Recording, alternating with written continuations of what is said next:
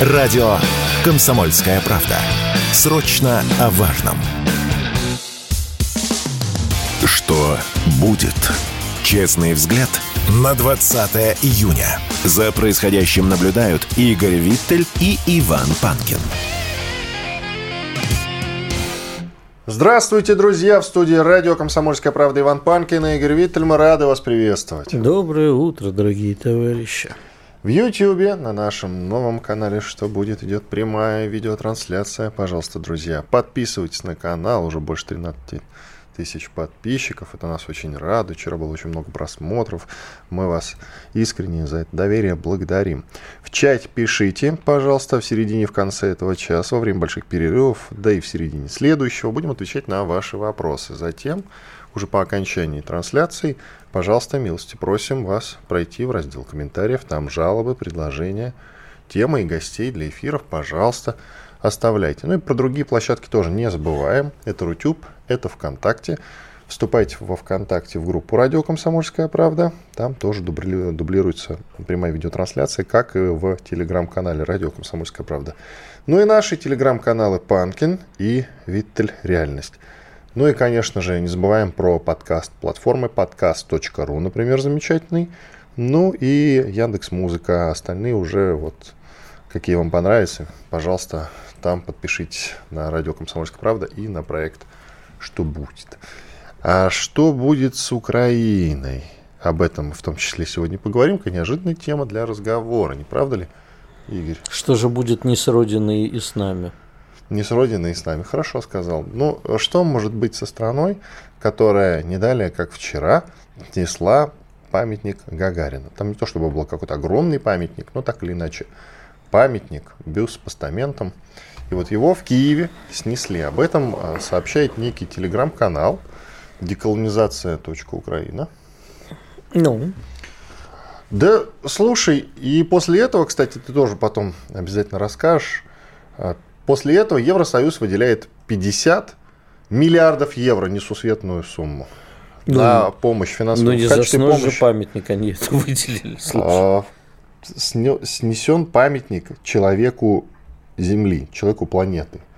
Понимаешь, планетарного масштаба. У этого человека, у Гагарина, у него нет национальности как таковой. Он общий. А понимаешь? чему ты удивляешься? Я, я счастлив, что он э, родился в Советском Союзе, в России даже конкретно. Я счастлив.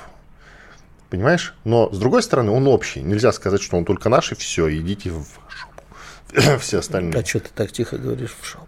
Ну, на всякий случай. Угу. То есть, прямо ты думаешь, так слушатели не услышат? Тогда да, уж если все равно говоришь, говори громко, гордо, в жопу.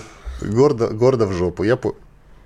Как ты не сдался сегодняшний разговор, хотя тема серьезная. Да нет, тема серьезная. Я послушай, ну а чё, зачем с ними разговаривать? Ну ты же не требуешь от э, не знаю, от э, какого-нибудь насекомого уважения, вот что ты поползаешь Зачем по памятнику. Зачем всех украинцев э, не вот, всех под далеко. одну гребенку? Нет, почему всех? Тех, кто снес памятник. Вообще, это, кстати, это там еще не очень понятно, решение. снесли или нет. Ну, идиоты. Ну, ну что? слушай, а на этот, э, как бы сейчас, на этот телеграм-канал ссылаются все СМИ. Я вот проверил, и большинство и украинские СМИ об этом пишут, и российские СМИ, многие лучшие телеграм-дома об этом написали. Как бы информация такая и есть. Поэтому исходим из этого. Хорошо, я тебя Я отвечу. был бы рад, если бы это было не так, но, скорее всего, это, к сожалению, так. Я только не, не понимаю, какое отношение имеет Гагарин там даже к десоветизации. Вот абсолютно никак. Вообще, какое имеет к этому ко всему отношение Значит, Гагарина? Э, я в детстве э, очень был напуган всякими историями про маньяков, нас тогда пугали. А, официально, конечно, ничего не говорили, но рассказывали. Значит, Фишер, не, ну Фишер это уже была моя юность. А, Чикатило и прочее. Да? Поэтому, когда я вырос, я стал пытаться разобраться в этой теме, как лучший способ избавиться от страха. Понимаешь, маньяками в основном становятся люди, у которых что-то не удалось с интимной жизнью. Вот импотенты или просто что-то, какие-то травмы, женщина обидела и так далее. Вот э, те люди, которые сносят на Украине памятники, это вот такие маньяки. У них не удалась жизнь, у них ничего не получилось, у них ничего не получается. Поэтому злость надо на ком-то вы, выместить. Одни насиловали детей, а эти сносят памятники. Я думаю, что и до этого у них дойдет. Прекрасное сравнение. А по-другому не бывает. Понимаешь, у человека сломана жизнь, понимаешь, ему русская женщина. Знаешь, как очень любят говорить, что антисемитами становятся те, кому не дала в юности еврейка. Вот тут, ну, видимо, русская женщина их обидела, не знаю, кто их обидел. Но это обиженные люди, которые выросли вот в таких уродов. Пускай. У меня только один вопрос. Откуда ты это знаешь? Книжек много читал Я, умных. В книжках пишут про недала еврейская женщина. Я Нет, ну это... Что это, за это, книжка? Кошерный секс называется. А, Потрясающе. Хорошо, что не халяльный. Ладно, все, все, финансовый помощь. Не халяльный, а хавальный. Халяльный. Халявный, прости. Халявный. Хавальные тоже бывают. А, значит, смотри, э, это маньяки. С них брать нечего. На острие атаки. Давай уже же... к финансовой помощи. Все, пожалуйста, а хватит. Это, а это другие маньяки, которые зачем-то дают Украине 50 э, миллиардов долларов. На что, знаешь? Это мазохисты, а не маньяки. Не, не, не маньяки, мазохисты. На, на, на, в смысле, фин, пакет, э, значит, Евросоюз, об этом пишет Блумберг. Будем ему верить. Мы ему в свое время не поверили, когда он про спецоперацию начал первым писать. А вот сейчас давайте ему верить. Итак, Блумберг сообщает, что Евросоюз готовит пакет помощи Украине в размере около 50 миллиардов евро. А-а-а! Это так на что много. пакет идет? Там не написано? Пакет, а, а я тебе скажу. Он в пакет поместится 50 миллиардов, как думаешь? В, э, какой? В целлофанове нет? Вы, выделенные деньги помогут финансировать текущие расходы правительства Украины, оплачивать приоритеты срочного восстановления. Значит, вот. часть этих денег отправлена на борьбу с коррупцией. Давайте... Часть этих денег отправлена на снос памятнику Гагарину. Да, и на борьбу с коррупцией. То есть это фантастическая логика. Ребят, вы там что-то слишком много крадете, давайте мы вам дадим еще денег, чтобы вы их украли. И назовем это борьбой с коррупцией. То есть там порядка 10 ярдов реально идет на борьбу с коррупцией. Вот как ты считаешь, это нормальные люди? Мы можем разговаривать сейчас с Европой? И 50 миллиардов, это все-таки, если они, конечно, не Абрамовича отняли, то это очень приличные деньги из их бюджета. Вот интересно, у кого-нибудь, ну, там, в, у той, в той же Европе, 50. да, фиг с ним, в той же Европе сидят, наверное, там, серьезные люди, которые все на самом деле понимают. Они, когда видят, что сносят памятник, ладно, там, Ленину, они еще это как-то могут в своей тупорылой голове оправдать.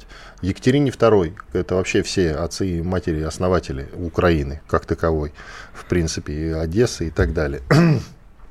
Но когда сносят памятник Гагарину, я тебе могу сказать, если Булгакову, сейчас... когда там что-то сносят, я понимаю, Булгакова там не читали, это ладно. А я тебе уверяю, Гагарина, что нынешнее поколение вообще не помнит, такой Гагарин. Нынешнее, ну там, слушай, взрослые все-таки люди и сидят эти люди в том тоже, же Брюсселе. знаешь, вот такое вот. К сожалению, ну, и, и что они бы сказали? Вот был у России Гагарин. Я знаю дословно, что они скажут. Прям дословно. Россия предала своих героев, вторгнувшись на Украину. Все, я понял, так. идем дальше. Я понял. Есть еще вообще, вы что, что их обсуждать? Ну, идиоты, ну. Ну, идиоты. Ты знаешь, что мы сегодня, конечно, будем говорить про контрнаступление Украины, но а, мнение о том, что контрнаступление проваливается, не провалилось, но проваливается пока что, поддержал даже Илон Маск. Представляешь? Ну, Но... раз уж мы заговорили про космос, почему бы не вспомнить Илона Маска, да? Я э, вижу, что практически вся западная пресса сейчас аккуратно начинает очень писать. Э, не в терминах провалилась, но в терминах скорее так э, не достигла ожидаемых результатов. Вот такую они обычно формулировку используют, очень аккуратную.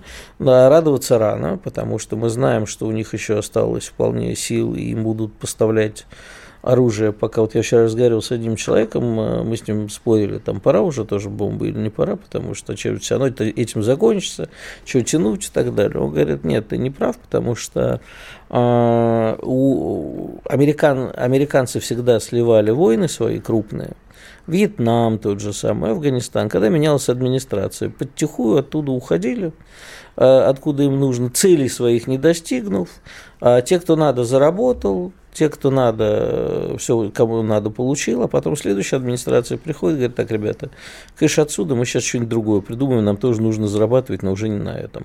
Поэтому вполне возможно, что при смене администрации в следующем году, если она будет, мы увидим а, то, что, в общем, возможно, американцы и сольются.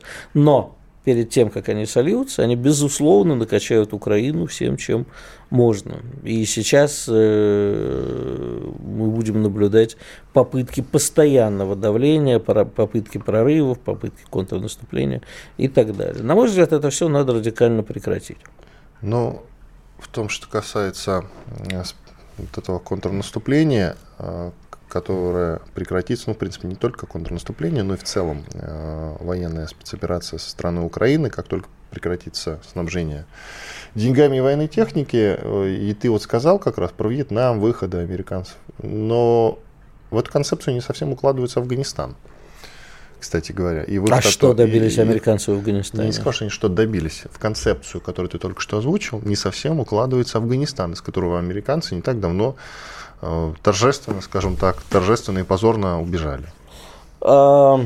Там смена администрации, при Трампе они собирались выйти, но вышли в итоге при Байдене, который ниоткуда выходить не собирался. Значит, по поводу Афганистана. А, смена наступает тогда, когда люди понимают, что вот это вот самое главное, не столько смена администрации, сколько главный постулат. Когда вести войну, моральные и финансовые издержки от ведения войны оказываются выше, чем а, моральные и прочие издержки в случае выхода. Когда они понимают, что война им обходится во всех смыслах очень дорого. Так, ну что, делаем перерыв. Иван Панкин и Игорь Виттель. Я еще раз напоминаю, что на канале «Что будет?» в YouTube, если вы вдруг не можете найти его только по словам «Что будет?», добавьте Панкин Виттель. И будет вам радость. Пожалуйста, подписывайтесь на сам канал. Колокольчик не забудьте нажать, чтобы вам приходили уведомления. Лайк поставьте, в чате пишите. Совсем скоро мы, как я и говорил, будем отвечать на ваши вопросы с удовольствием. Ну а сейчас небольшой двухминутный перерыв. Спорткп.ру О спорте, как о жизни. Что будет? Честный взгляд на 20 июня. За происходящим наблюдают Игорь Виттель и Иван Панкин. Действительно, Игорь Виттель и действительно Иван Панкин. К нам присоединяется Дмитрий Стешин, военный корреспондент «Комсомольской правды». Дмитрий, мы тебя приветствуем. Доброе утро. Вчера, вчера «Комсомольская правда», то есть мы, наша медиагруппа представила книгу Димы Стешина, которая называется «Священная военная операция от Мариуполя до Солидара». Друзья, shop.kp.ru, там вы сможете ее купить. В принципе, она во всех книжных, наверное, уже продается. Да, Дим, уже во всех? Ну, или почти во всех. Ну, ее не было, потому что ее раскупили за два дня, а потом опять завезли. А, ну, ну да, от бук... Ну, короче, заказать в любом случае можно еще раз. shop.kp.ru. Пожалуйста, друзья. Или вы сможете ее найти на сайте kp.ru легко и непринужденно. И мы уже готовим аудиоверсию, если кто-то следит э, за телеграм-каналом Димы, русский Трантась, и за моим Панкин. Там я выкладывал фрагмент, как мы начитываем ее. То есть аудиокнига готовится, она совсем скоро, ну, через какой-то период времени. Это все-таки дело не быстрое она будет готова и выйдет, тоже будем ее крутить э, по радио и, разумеется, выложим ее в интернет. Опять-таки в телеграм-канале. В телеграм-каналах вы найдете всю необходимую информацию. Так, Дим, по поводу контрнаступления, текущий, э, текущий статус контрнаступления, ты как оцениваешь, скажи, пожалуйста? Контрнаступа, ну или наступление, тут находятся эксперты, которые вот говорят, не называйте это контрнаступлением, это наступление. В общем, неважно, украинское. Ну, в общем, ни одной своей цели оно не достигло а, заявленные. И э, я так думаю, что они сейчас э, упир, упираются, э, продолжают изображать какой-то успех, успешный.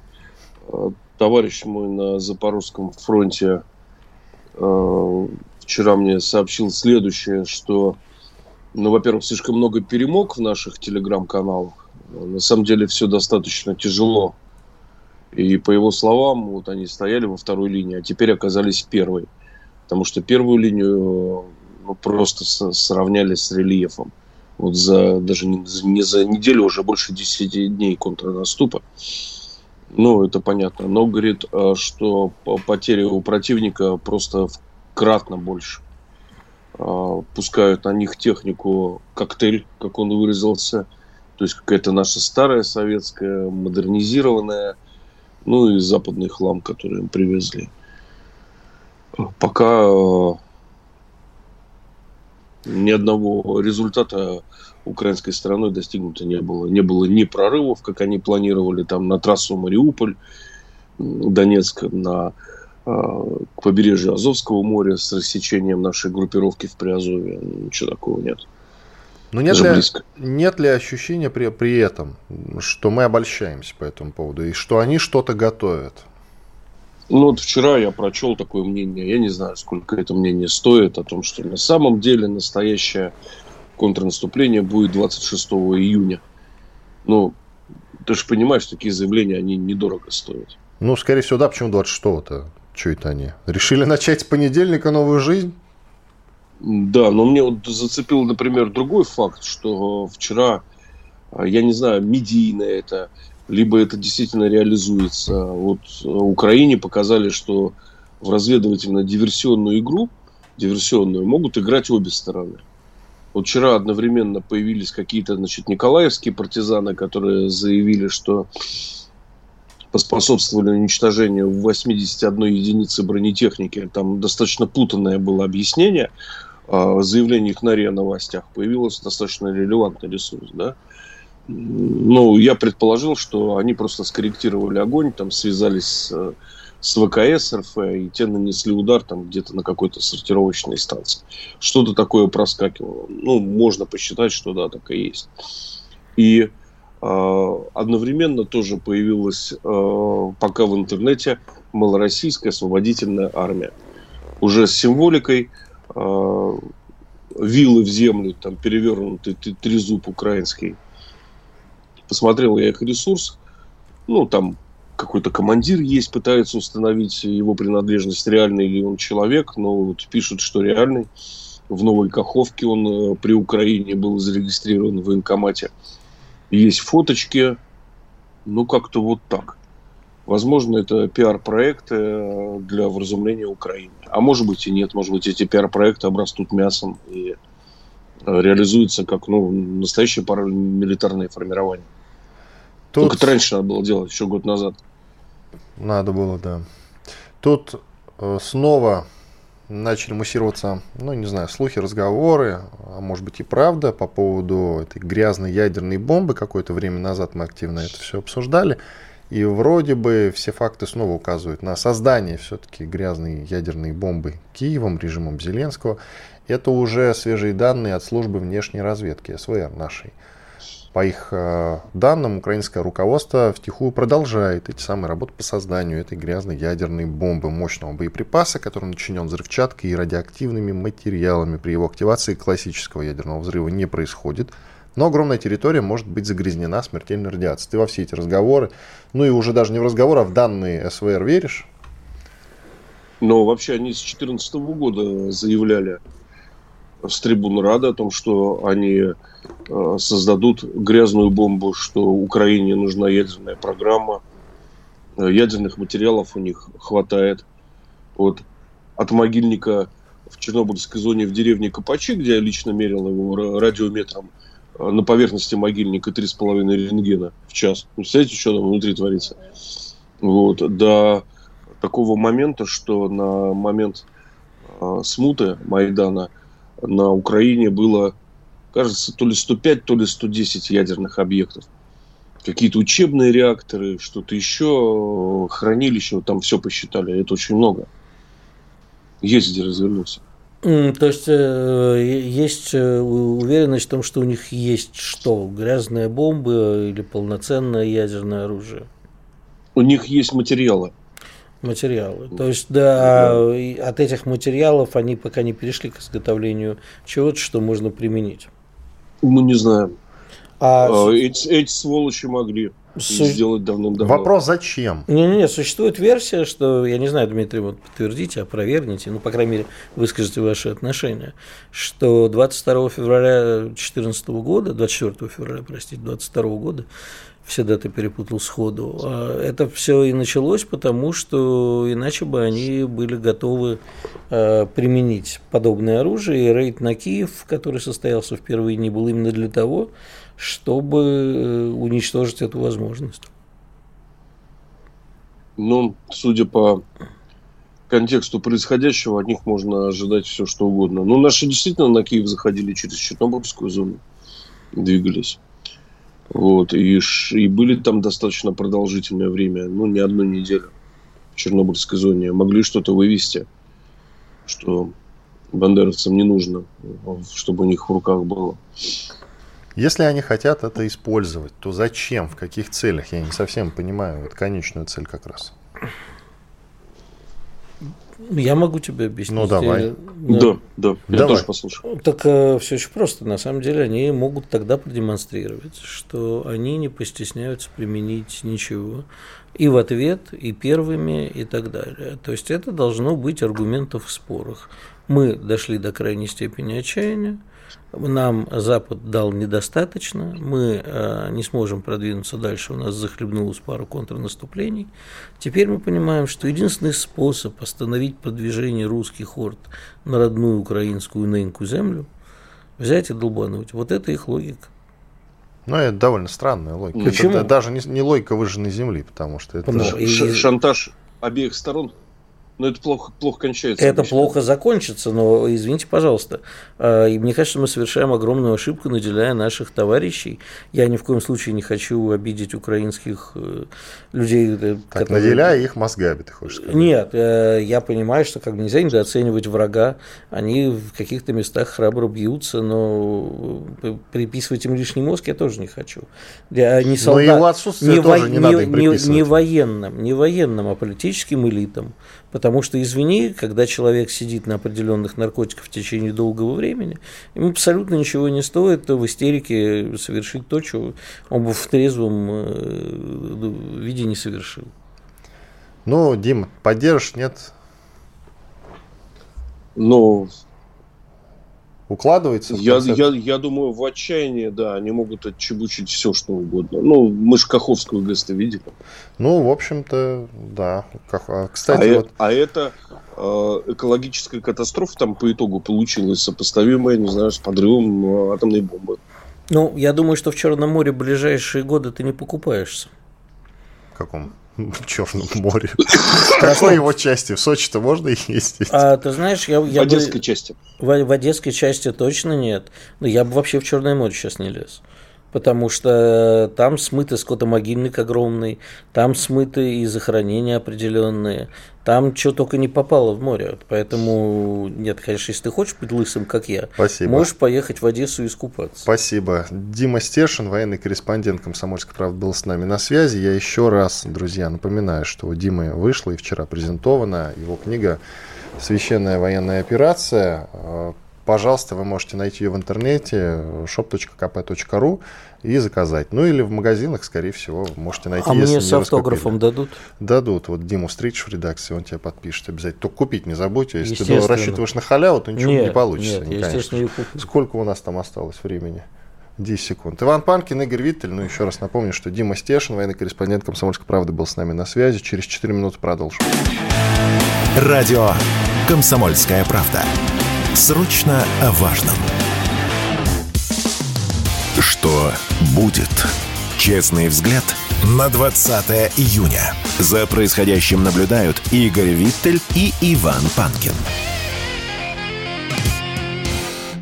Иван Панкин, Игорь Виттель, мы продолжаем. Я напоминаю, что в YouTube идет прямая видеотрансляция. Подписывайтесь на канал «Что будет?», лайки ставьте, пожалуйста, нажмите на колокольчик в чате, пишите. Будем отвечать на ваши вопросы уже в конце этого часа и в середине следующего, во время больших перерывов. Так, к нам присоединяется Владимир Трухан, полковник запаса Центрального аппарата Минобороны. Владимир Эдуардович, здравствуйте. Доброго утра. Да, довольно общий вопрос. Как вы оцениваете текущий контрнаступ? Он, в принципе, сейчас озвучивается. Этот вопрос я имею в виду всем.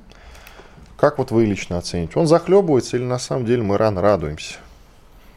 Ну, вы знаете, вот, можно, конечно, рано радоваться, можно поздно радоваться. Никому ж ничего не запретишь, правильно? Вот. А вообще, в принципе, с оперативной точки зрения идет наступ... наступательная операция с 4 июня. Наступательная операция уже в э, данной конфигурации, которая есть, она уже, в принципе, неудачная. Потому что по всем канонам у нас 20 э, июня сегодня, да, на 16 день они уже должны армейский рубеж обороны проломить и выходить на оперативный простор, вводя, вводя силы прорыва. Они еще не дошли до первой линии обороны, увязли, увязли по факту в предполье. Ну, здесь э, оценка однозначна. В данном, данная наступательная операция уже практически провалилась. Ее надо завершать, выводиться и начинать по новой с точки зрения украинской стороны. А скажите, пожалуйста, мы можем оценить, сколько вот мы все время спорим, э, количество, которое воюет против нас одна бригада, три бригады, сколько у них в резерве. То есть стоит ли ожидать, что они потом бросят все силы на прорыв? И это сейчас еще только такие предварительные ласки. Ну, я бы не сказал, что сейчас какие-то там есть предварительные ласки, и что они куда-то бросают на прорыв. Коллеги, смотрите, у нас э, дело в том, что немножко разное оперативное искусство, что у нас, что у нас. Вообще глупо сопоставлять, э, допустим, нашу армию с американской, они по-разному сконструированы. Мы континентальная держава, мы континентальная империя, у нас э, территориальная связанность, необходимость территориальной связанности диктует э, те или иные моменты строительства вооруженных сил. У них в основном экспедиционные войска, у них оперативное искусство другое совершенно. И проблема сейчас вооруженных сил Украины состоит в том, что они находятся между стульев которые стремительно э, разъезжаются. Они воюют на континентальном театре, но пробуют воевать методами э, оперативного искусства э, англосаксов. А на это у них не хватает ни сил, ни средств, ни мощности, ничего.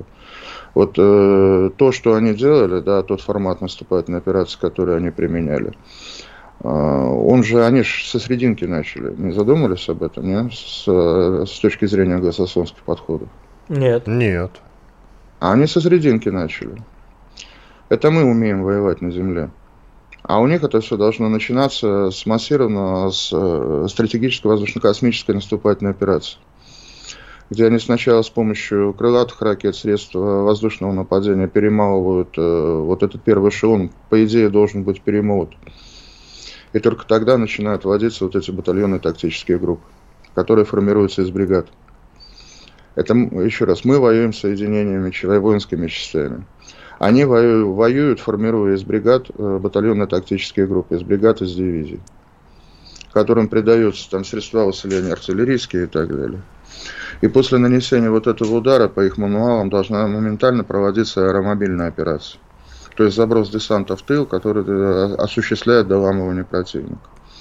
Силы средств на полную операцию – по канонам НАТО им никто не дал. Там самолетиков должно быть в ударной волне от 460 до 600, включая ударные бомбардировщики, где они это возьмут. Ну, обещания, по крайней мере, Но не в таких, да, не есть, в таких есть, но не в таких масштабах. Действительно, есть обещания по истребителям, но после Нового года Резников, э, министр обороны Украины, вчера заявил, после Нового года, но не в таких масштабах, конечно, ни о каких там сотнях не идет речи, безусловно. А стратегические бомбардировщики кто-нибудь обещал? Нет, да. И вертолеты никто им не дает. Тоже вот, есть поэтому здесь и, здесь и есть момент, что вот э, связанные с попыткой форсирования Днепра, с другими ударами и так далее. По идее, они сейчас, э, ну, противник тоже не дурак. Вот, и по идее сейчас они уже там больше обозначают Посмотрим, ломанутся еще раз или нет. Но пока видно, что они там больше обозначают какие-то удары, да, нанесение каких-то ударов. А что они уже сворачивают, свернули темп этой, этой операции, потому что, ну, уперлись они их размотали по классике, понимаете, потому что война идет по классике. У нас э, просто немножко не все понимают, вот почему такое поражение было, да что вот они колоннами выступали, выдвигались, наступали. Да нет, у нас просто хорошая разведка, и на рубеже развертывания, развертывания батальонные колонны их просто и долбили. Вот. Э, это вот показывает вооруженные силы Российской Федерации, показывает, что такое эшелонированная оборона. Ну, это вообще, конечно, шоу то еще на извините, на исходе 16 суток операции не, не дойти еще до линии окопов первого эшелона, это сильно. А с чем это связано? Это потому что мы наконец научились воевать, что называется, по учебникам, грамотно, правильно, или с чем? Это связано с тем, что журналисты наконец-то обратили внимание, что есть военная наука. А мы тут при чем? Ну, потому что вот ваши слова, наконец-то научились воевать. А что, раньше не умели, что ли? Ну, у нас же были а проблемы... Оборонитель, оборонительность, как у нас были проблемы с освещением деятельности вооруженных сил Российской Федерации, когда комментировали первые 15 минут футбольного матча, не обращая внимания на результат. Потому что то, то как э, генерал армии Суровикин провел оборонительную операцию и сел в стратегическую оборону, вот это учебник называется. То, как на первом этапе операции были скованы действия всех вооруженных сил Украины, нанесены поражение критическим объектам э, военной инфраструктуры, как критическим военным объектам на всю глубину украинской территории, откуда нужно отошли, а потом это начали э, вопить. Это тоже достойный учебник. Первый этап операции войдет в учебник. Если угу. кому-то интересны потери, то чем выше темп наступления, тем больше потери. От этого это неизбежно. Там, э, там жертвуется э, ну, в, в, угоду темпа, что на время Ч в точке А должен находиться личный состав. Это да. Если кому-то, у кого-то есть какие-то военно-морские, военно-воздушные иллюзии, что 3000 человек, которые десантом захватили Гастомель, могут взять Киев, ну, не знаю, сходите в аптеку, может, попустит. Э, армия умеет воевать, если не разгонять э, отдельные, отдельные сюжеты. Потому что по той же самой Харьковской операции, по которой очень любят говорить, да, там было в моменте нарушения управления, было в моменте Э, то, что войска недостаточно закрепились. Но в течение двух суток восстановлено управление войсками, выстроен армейский оборонительный рубеж на выгодных районах, организованы бои в, э, на промежуточных рубежах обороны, организован отход войск. И что в результате они получили? Местность, откуда они ушли, 12 тысяч трупов, это успех наступления. Они даже второй рубеж обороны не проломили. Это все Поэтому идет по армия, армия, умеет, армия не то чтобы идет ну, по тем планам, по которым мы хотим, идет. Армия умеет воевать, всегда умела это делать. А зачем же мы тогда все-таки в Киев в самом начале практически зашли? Да, небольшой. Ну да, кстати, был некий заход в Киев, об этом мало говорят, но я, скажем так, знаю одного человека, у которого одноклассник погиб, он находился в Киеве. Вот.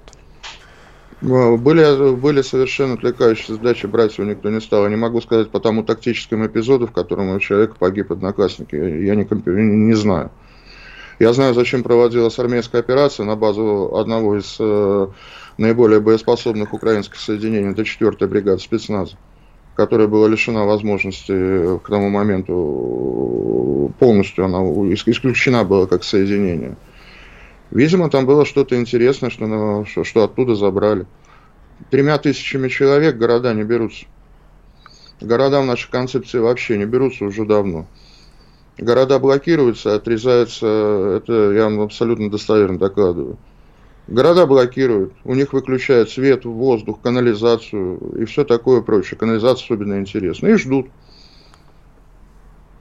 Мы, Владимир Ударович, была операция, и в сам Харьков заходили.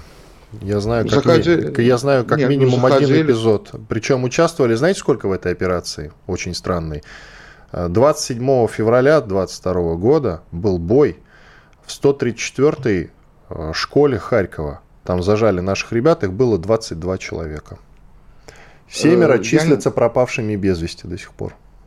Часть это, погибли, я... часть э, уже вернулись э, как пленные. Уже это вернулись. боевой эпизод.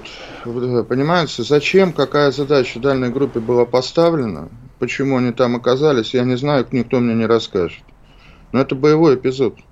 Это всего лишь бой. И что теперь это означает, что мы, э, мы по каким-то планам брали Харьков, что ли? Мы в Сумму заходили. Ну, надо есть... зашли, надо ушли.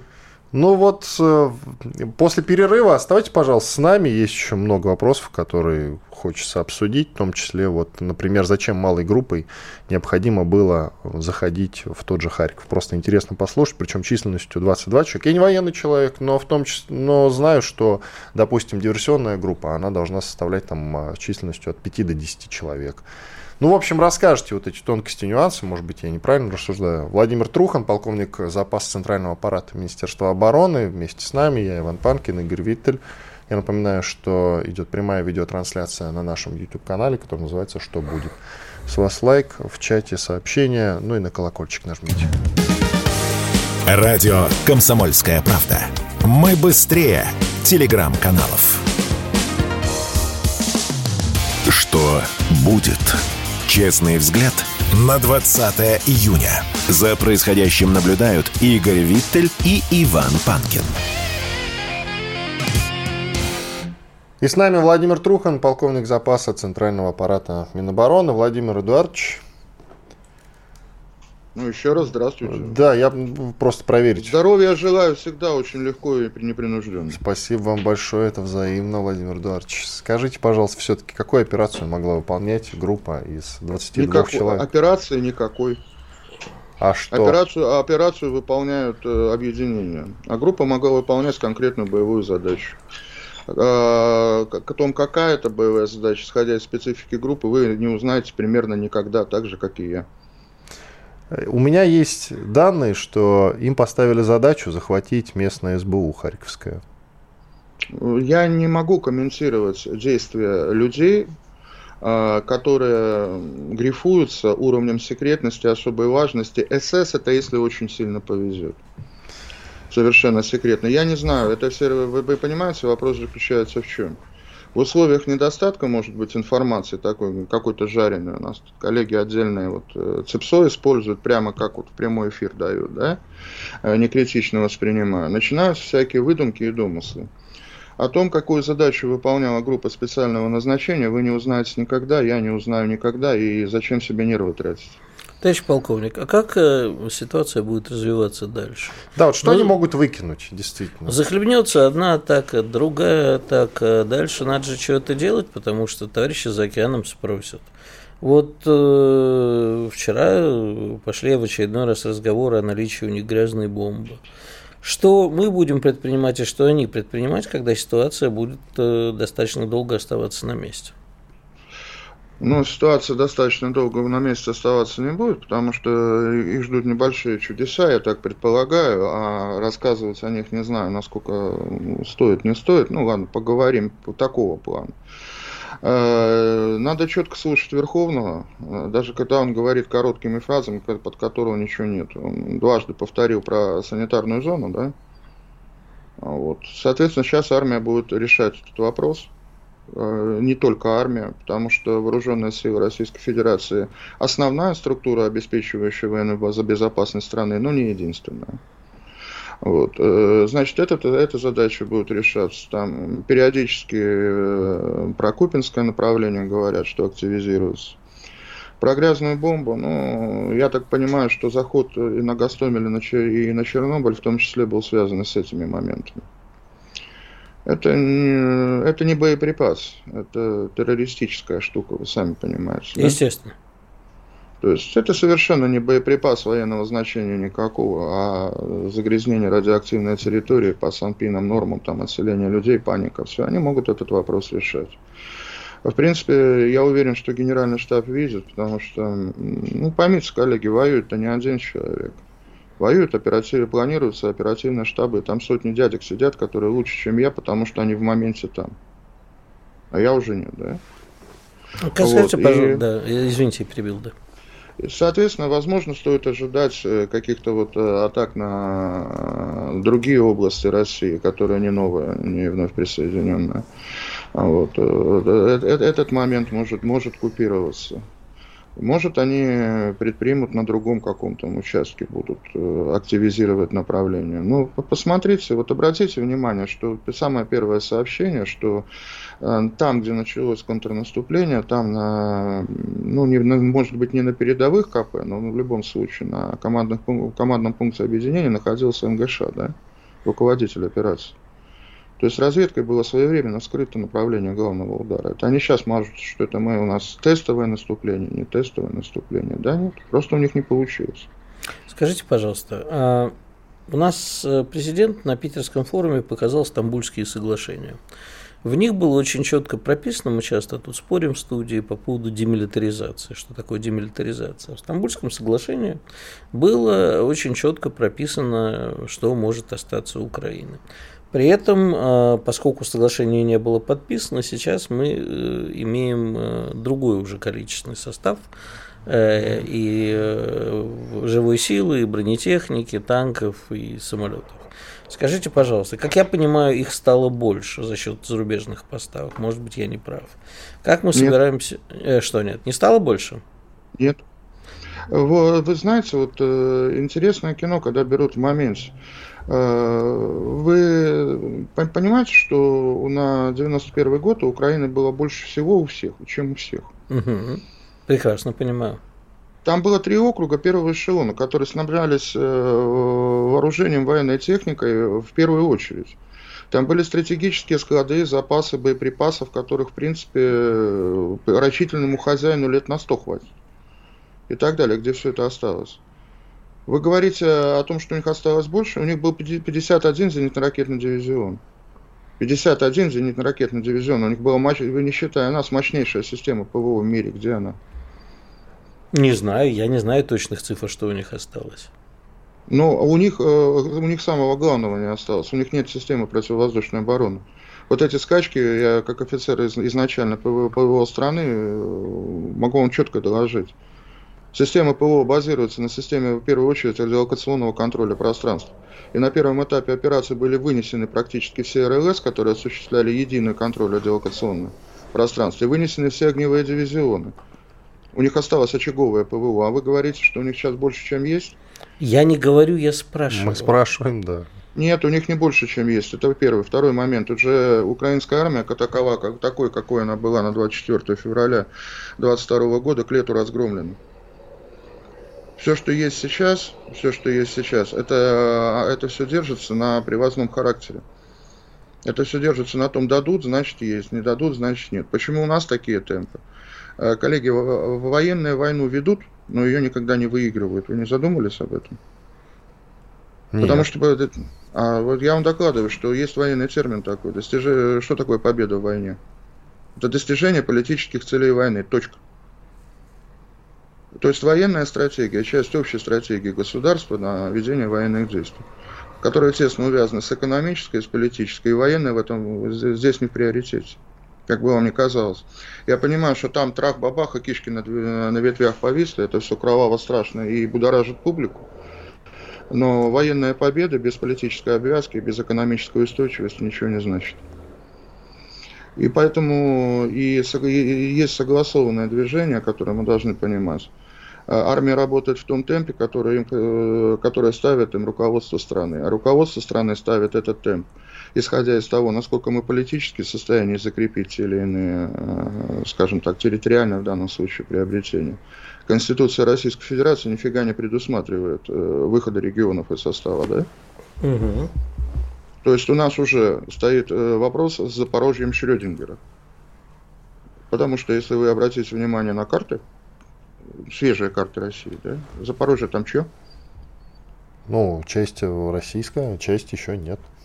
Нет, Запорожье на картах уже часть Российской Федерации, Запорожская область, состав. Ну, а, ну э, так-то да, но если... Я говорю, Запорожье Шрёдингера, да? Ну да. Соответственно, соответственно, это что диктует? Это диктует такую увлекательную задачу вооруженным силам Российской Федерации, как освобождение полное этих территорий. Поскольку суверенитет государства должен распространяться на каждый квадратный миллиметр его территории, да? Когда это будет, какими силами это будет, давайте даже не гадать, потому что э, если противник знает замысел, он готов, да? Сейчас создаются условия, как я понял, при проведении уже третьей оборонительной операции по активной фазе. Создаются условия э, для того, чтобы где-то было начата наступательная. Где и в каком формате, я даже гадать не берусь. Не буду, у меня просто, понимаете, ну это может быть мое профессиональное, у меня сразу так язык схлопывается. В свое время была первая форма допуска. О том, что, о том, что было, готов. О том, что будет, не спрашивайте. Блин, а ведь это самое интересное. У нас программа называется «Что будет?». Ну, это мы с тобой а можем... Мы с тобой можем порассуждать, не представляя, Владимир Эдуардович. У меня всего лишь вторая форма допуска была, поэтому а языко... языком нет. Э, мелю, как это было сказано в место встречи изменить нельзя. Языком мелют, как это самое. У меня никакого нет. Не, поэтому... Ну, смотрите, вопрос-то не в этом. Э, э, Все же диктует география, да? Ну, давайте не отвязываться от этого. Согласны вы со мной? Да. Война – это в первую очередь география. Да и строительство вооруженных сил – это в первую очередь география. Вот. И э, мы исходим из своих там, климатических зон, из возможных театров войны, театров военных действий и так далее. Вопрос не в этом. То есть э, задача э, освобождения всех территорий Российской Федерации стоит, но конечно, она не может не стоять. Конечно, да. То есть рано или поздно наступать на операцию будет. Рано или поздно что-то будет. Сейчас вот вы вспомнили Стамбульские соглашения, да? Неизвестно, были бы ли они подписаны в том виде, в котором они были парафированы. Вот я уважаю всех чиновников, но не министр культуры приезжает на такие мероприятия, согласны? А вот то, что сейчас этим серьезным документом, парафированным документом, наши говорят, вот видите, вот неадекваты. Там кто на Украину не приезжает, тот идет по известному стране и написанному на популярных заборах адресу, правильно? Они сейчас и африканцев послали куда-нибудь. То есть мы демонстрируем, что мы, да, мы готовы к переговорам, мы готовы. А зажали в углу метелем, в углу ринга метелем по частям доступным телом. Говорю, ну мы в принципе готовы договариваться, но прекращать пока не метелить не будем. Спасибо. Владимир Идорович, благодарим вас. Владимир Трухан, полковник запаса Центрального аппарата Министерства обороны, был с нами. Благодарим его за участие. Сейчас вот во время перерыва будем осмыслять все, что он нам сказал. Иван Панкин, Игорь Виттель. Большой перерыв. В начале следующего часа вернемся и продолжим. Оставайтесь с нами. Комсомольская правда. Радио, которое не оставит вас равнодушным.